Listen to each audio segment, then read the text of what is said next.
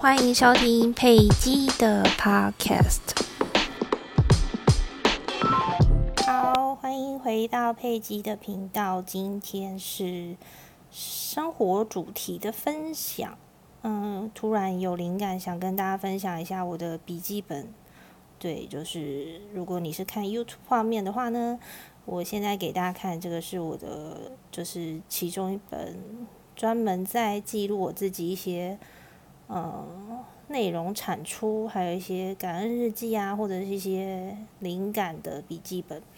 然后，嗯，这个笔记本之外呢，还会就是，呃，有一个每天的复盘的清单。那我不晓得，就是如果你是上班族或是学生，你有没有在做一些 to do list 的呃这些习惯啊？像我以前。如果是在上班的时候，我自己大概都会有一些代班事项。然后，如果就是有一些时效性的东西，可能没有写下来，我就比较容易忘记。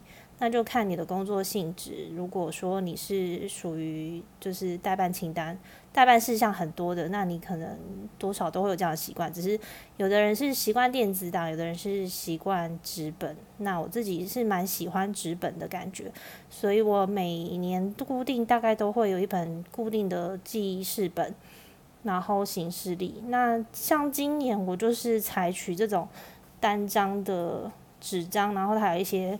表格栏位，所以我就会可以自己变动旁边的一些项目，比如说我现在在追踪的一些每天复盘的项目，就是有 IG 的 po 文，然后现在录制的 podcast 我会有一些进度，然后自己还要分一些身体层面，比如说我要运动啊，生活层面就是记录早午餐排便喝水量，或者是当天有一些特别的事件，然后我我。自己完成，比如说洗衣服啊、拖地板。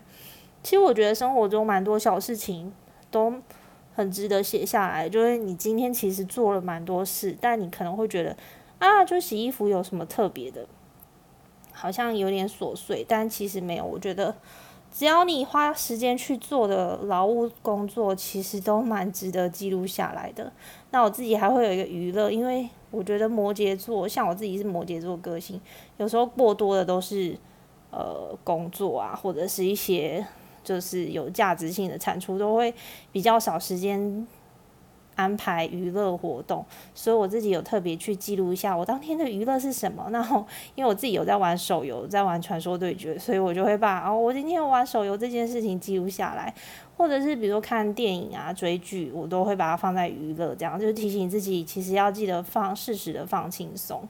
然后底下一些空格栏位，我可能就会写说啊，自己今天我觉得做的很棒的事情，像我在七月九号是我上架第一集 podcast，我就写说。今天成功在 YouTube 上架，然后也把它就是音档分离出来放在 SALON 上面，所以我觉得，诶，其实每一天你都可以透过，就是除了写 To Do List，提醒自己有很多事情要完成之余，我觉得既然都花时间在写这些，不如就是好好的从这些代办清单当中你完成的来鼓励自己。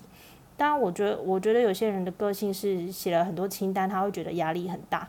但我我我自己是有时候其实是这些事情做完了，我才把它写下来。就是呃，虽然说是复盘，但是我有点像是鼓励自己说，其实我都完成了，然后完成的事情有这么多。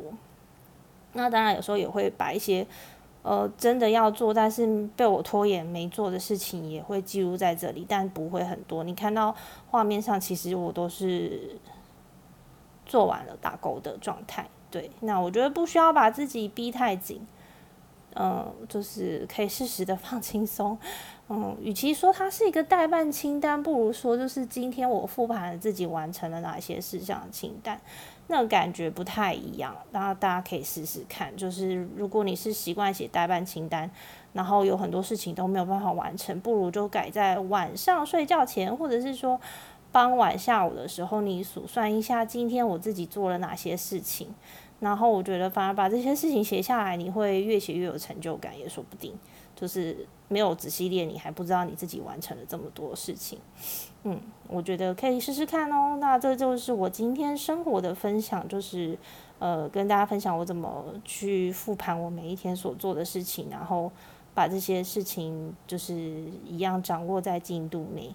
那你也可以欢迎你也可以跟我分享你习惯用什么样的复盘方式，然后让自己掌握每一天的进度。那今天这一集就分享到这边喽，拜拜。